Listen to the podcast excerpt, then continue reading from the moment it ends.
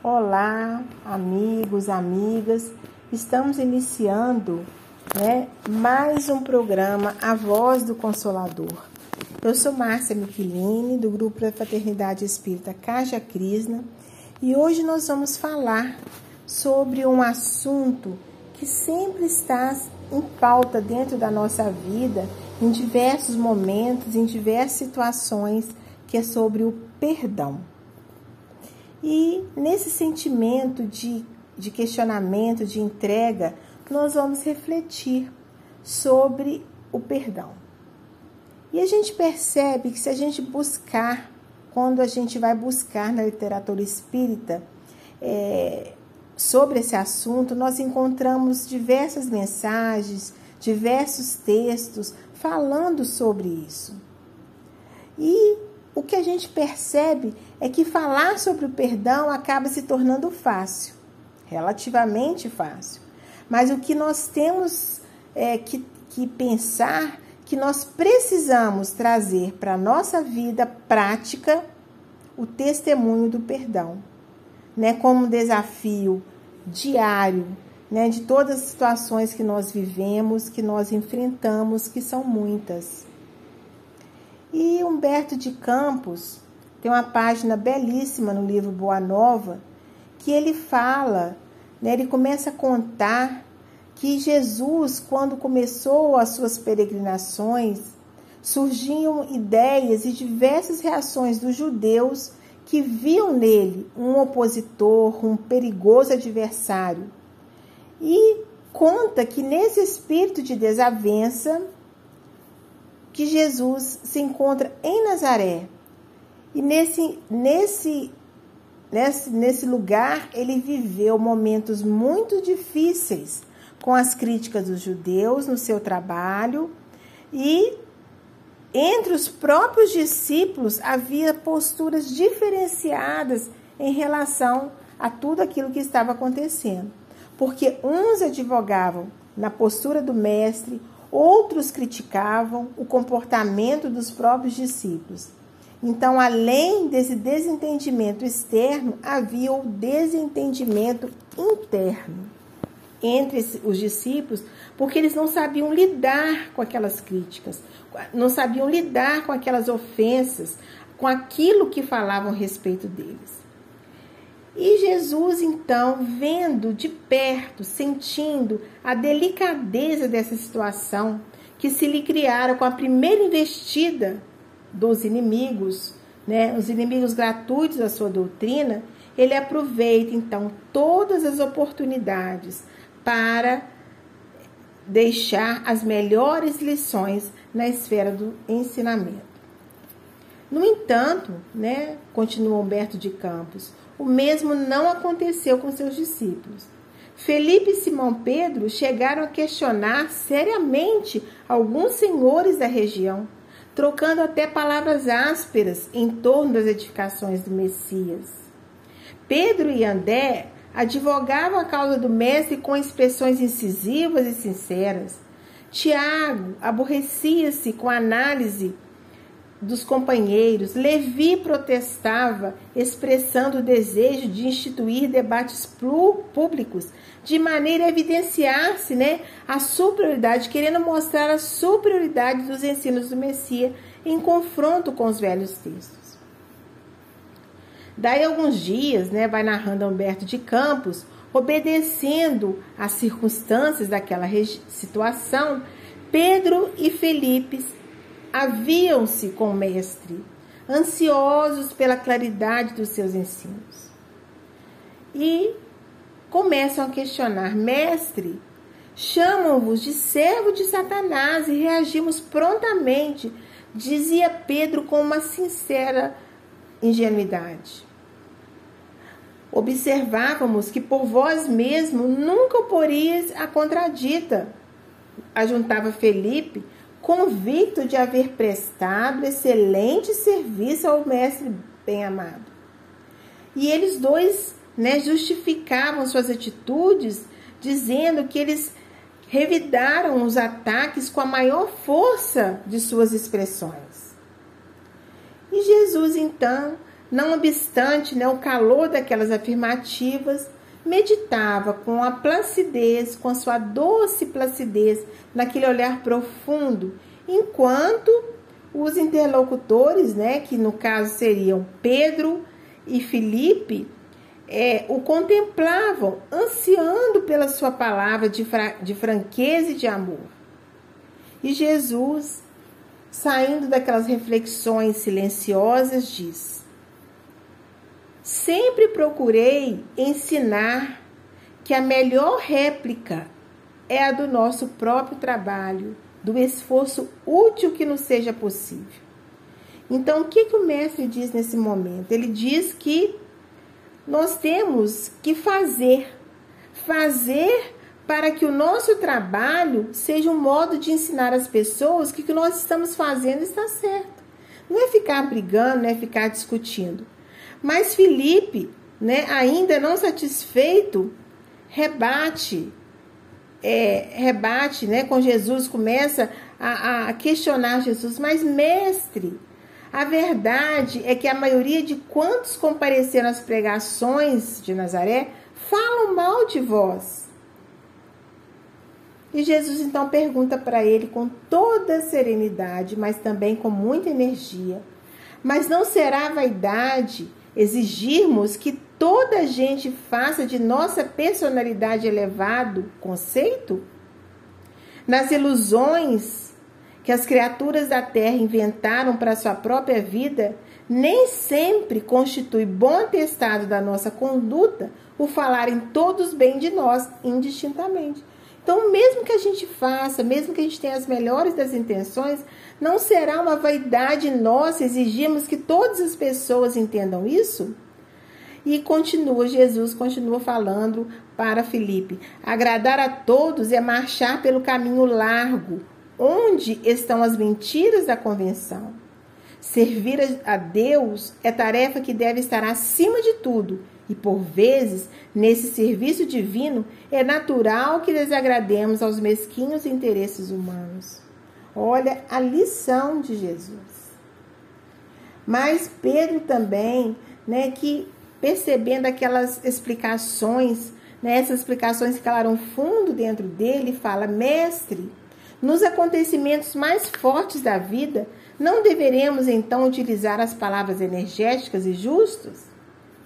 E Jesus responde: em toda circunstância, convém naturalmente que se diga o necessário, porém é também imprescindível que não se perca tempo. Então, a gente pensa assim, que a gente precisa falar o necessário, mas parar com essas discussões inúteis. E Jesus, então, diante dos discípulos né, que o contemplavam, né, meditando nessas palavras, continua: O que é indispensável é nunca perdermos de vista o nosso próprio trabalho, sabendo perdoar com verdadeira espontaneidade de coração. Temos que perdoar os adversários, trabalhar pelo bem dos nossos inimigos, auxiliar os que zombam da nossa fé. E aí Pedro o questiona: Mas para perdoar, não deveremos aguardar que o inimigo se arrependa? E Jesus então responde: Pedro, o perdão não exclui a necessidade da vigilância, como o amor não prescinde da verdade. A paz é um patrimônio que cada coração está obrigado a defender para bem trabalhar no serviço divino que lhe foi confiado. Se, no, se o nosso irmão arrepende e procura o nosso auxílio fraterno, vamos ampará-lo com as energias que nós possamos despender. Mas nunca, em nenhuma circunstância, cogites de saber se o teu irmão está arrependido. Esquece o mal e trabalha pelo bem. Quando ensinei que cada homem deve conciliar-se depressa com o adversário, busquei salientar que ninguém pode ir a Deus com um sentimento, um sentimento de odiosidade no coração.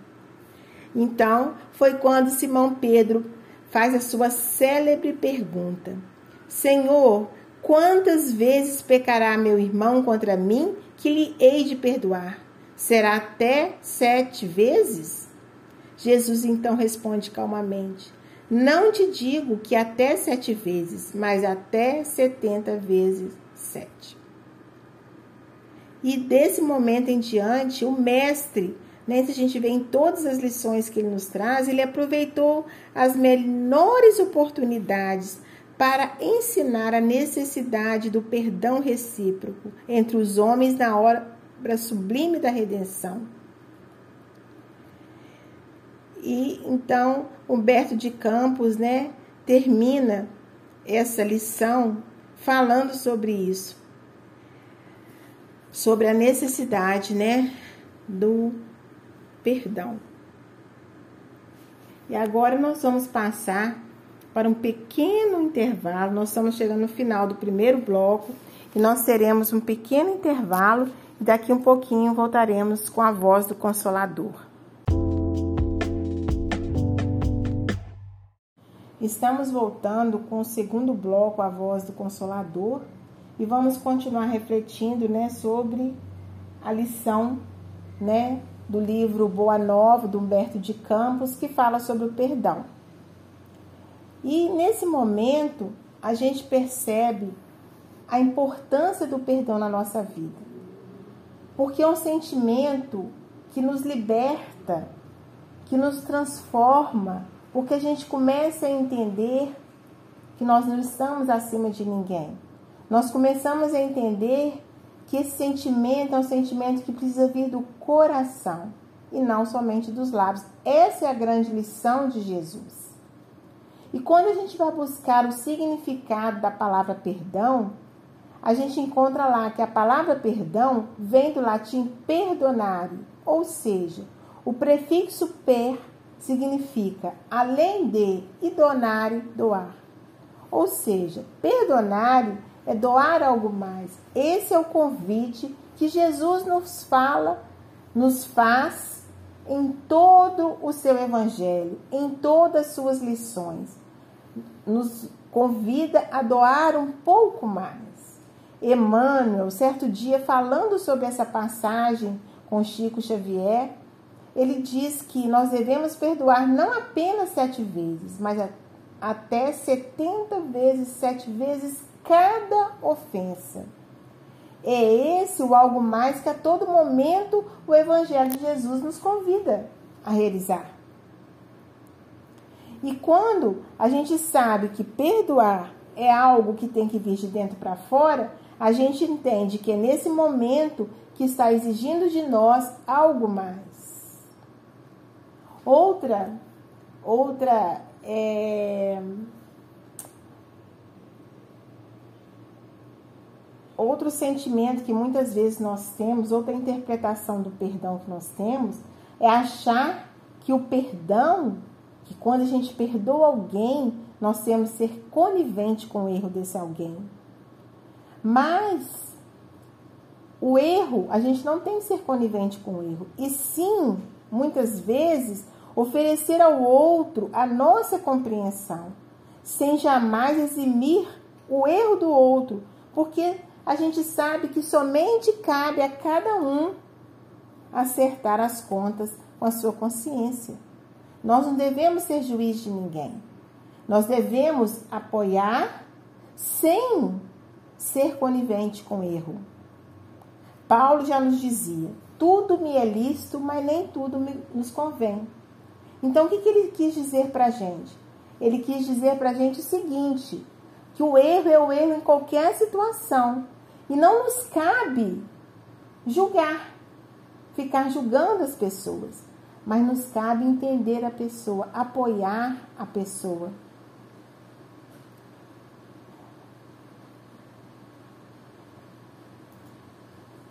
E aí nós vamos lembrar uma história contada pelo Roçando que esclarece muito essa nossa questão de apego. Muitas vezes a gente sofre, a gente não sabe perdoar, a gente carrega esse sentimento de injustiçado, de vítima, de ofendido, de magoado, de ressentido. E ele nos conta que uma pessoa levantou muito bem, ficou estava muito feliz e foi pegar o ônibus para ir para o seu trabalho. Chegando lá, ele senta do lado de uma pessoa. E essa pessoa então começa a passar mal, passar mal, e de repente ela vomita em cima dessa, né, dessa pessoa que estava toda feliz. Ela pega então esse vômito, coloca num potinho, recolhe toda a sua roupa, coloca num pote e vai embora para o trabalho com esse pote cheio de vômito. Chegando no trabalho, ele todo sujo, né, todo maltrapilho por conta da situação, ele começa a contar para um e para outro sobre aquele episódio. E ali ele passa o dia inteiro contando sobre aquele episódio. Vai para casa, ao invés né, dele trocar aquela roupa, dele mudar né, de, de foco, ele passa o dia inteiro, ele chega em casa, ele conta aquela situação. Em todo momento que ele está lá com as pessoas, num almoço em família, num aniversário, ele está contando sobre isso.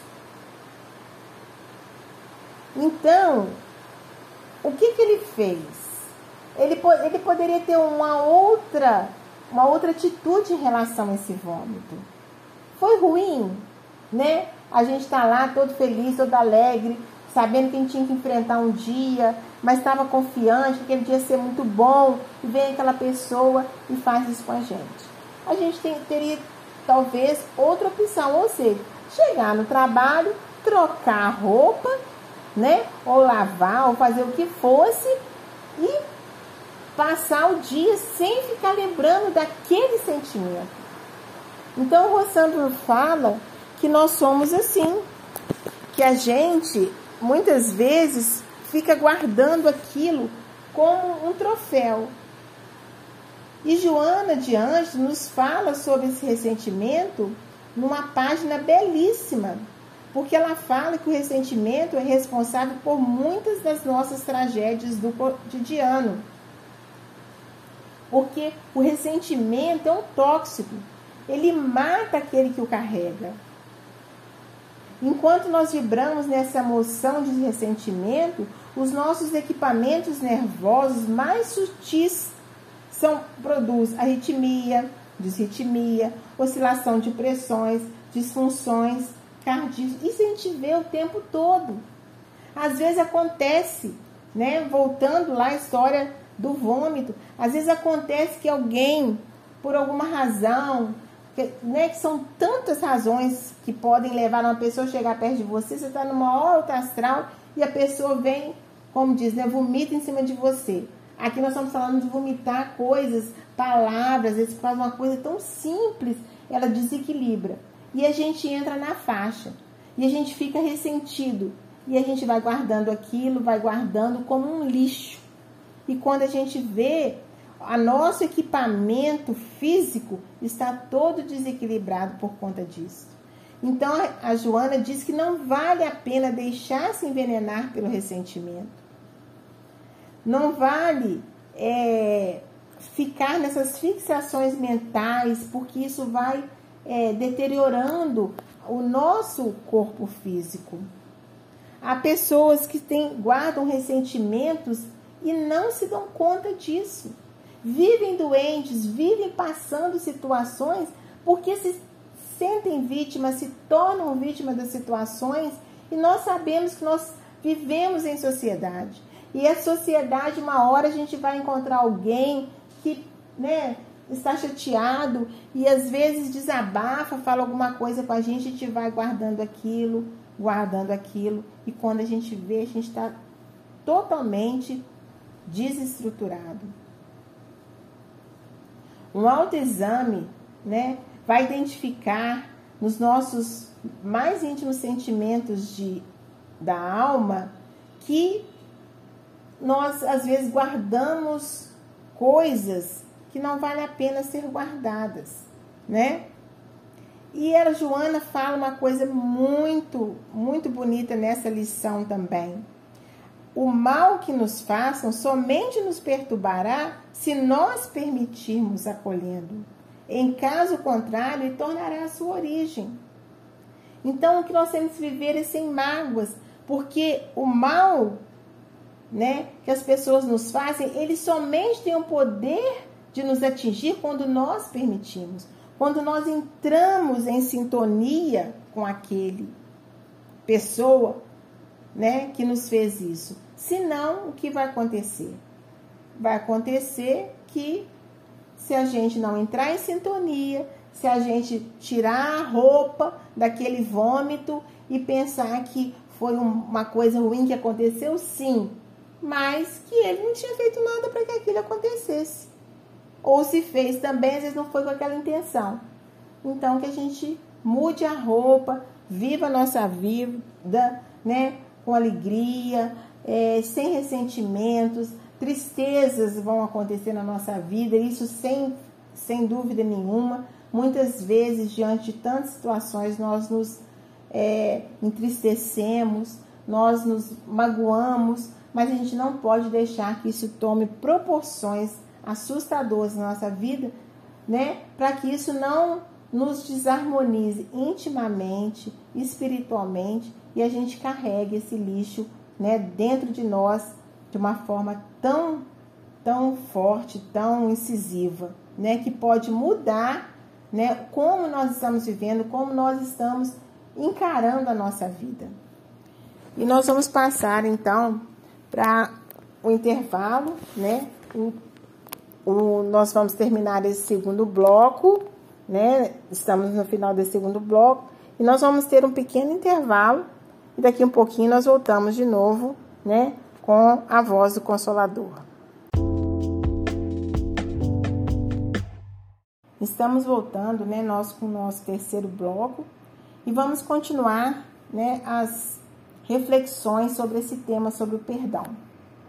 E Divaldo, então, nos livros, juntamente com Joana de Ângeles, ele nos faz entender que o perdão, na luz da psicologia profunda, não é o esquecimento das ofensas o esquecimento, sim, é uma meta que a gente tem que correr atrás, que nós devemos cumprir.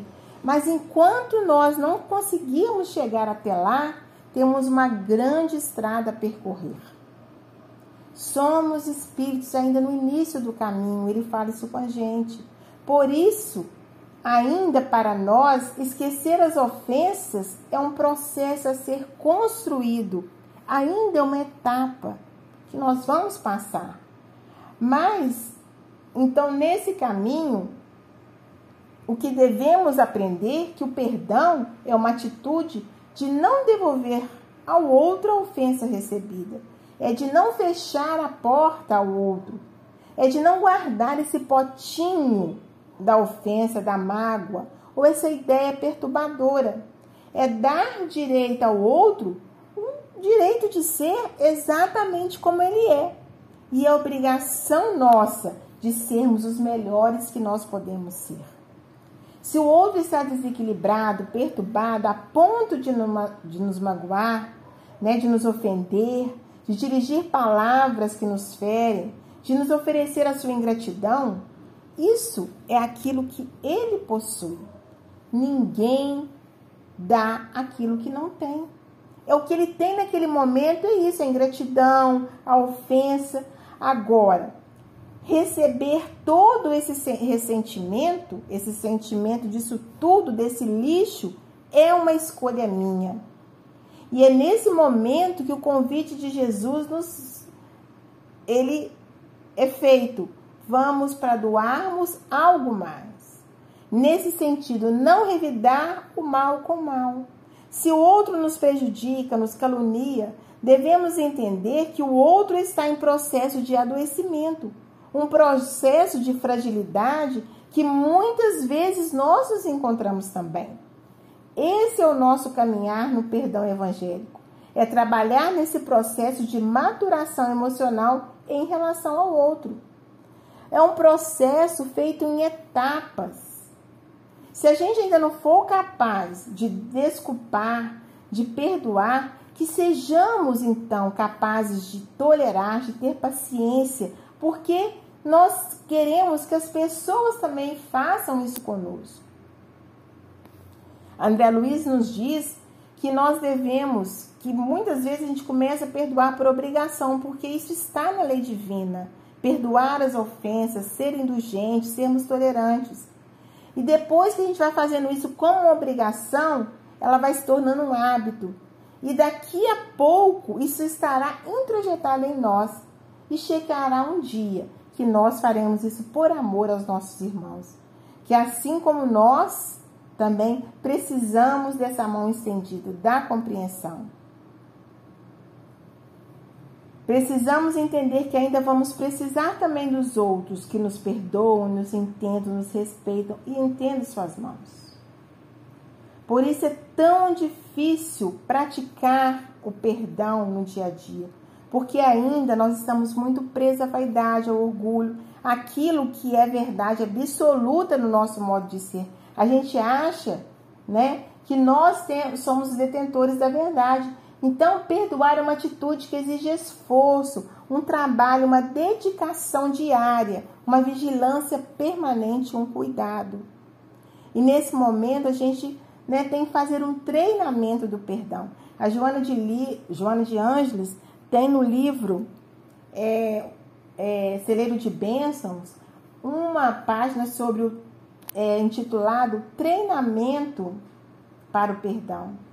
Não onde ela fala que a gente tem que treinar a nossa paciência, tem que treinar a nossa é, indulgência, né? Pensando que cada um é um ser que se constrói interiormente. A vida nos devolve tudo, né? Que nós damos, tudo o que nós é, fazemos, a vida, a vida nos devolve.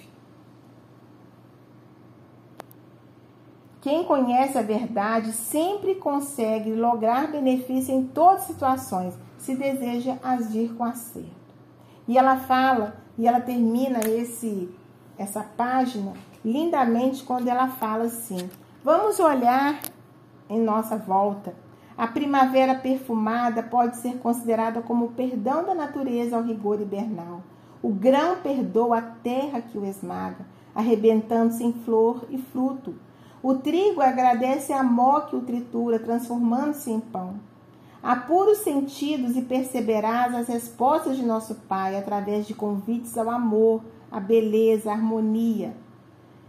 Então, integrar-se no concerto de suas bênçãos e quando fores visitado pelo sofrimento que alguém te impõe por qualquer razão, com facilidade perdoará. Né? A gente vai perceber que a, a partir do momento que a gente vai treinando esse sentimento do perdão, esse sentimento é, de, de amor, né? de, de paciência, a gente vai entendendo que as dificuldades são imensas dos outros e nossas também. Quando a gente chega à conclusão que nós não estamos acima de ninguém, que como as pessoas erram, nós também erramos. E o nosso papel não é ficar batendo palmas para o erro do outro, mas, mas entender as suas limitações, porque nós temos a nossa. Então, à medida que nós treinamos essa paciência, a vida vai devolvendo isso para nós também. De acordo com a nossa atitude, nós vamos entendendo o amor ao próximo. A gente vai entendendo que as dificuldades são imensas.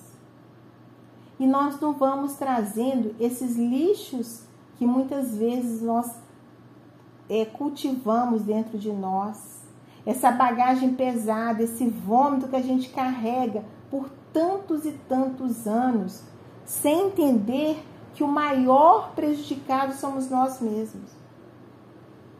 Então, que a gente se lembre, né, dos ensinamentos de Jesus, que a gente se lembre, né, dos nossos que a gente precisa também que as pessoas nos entendam então, a gente precisa ser indulgente.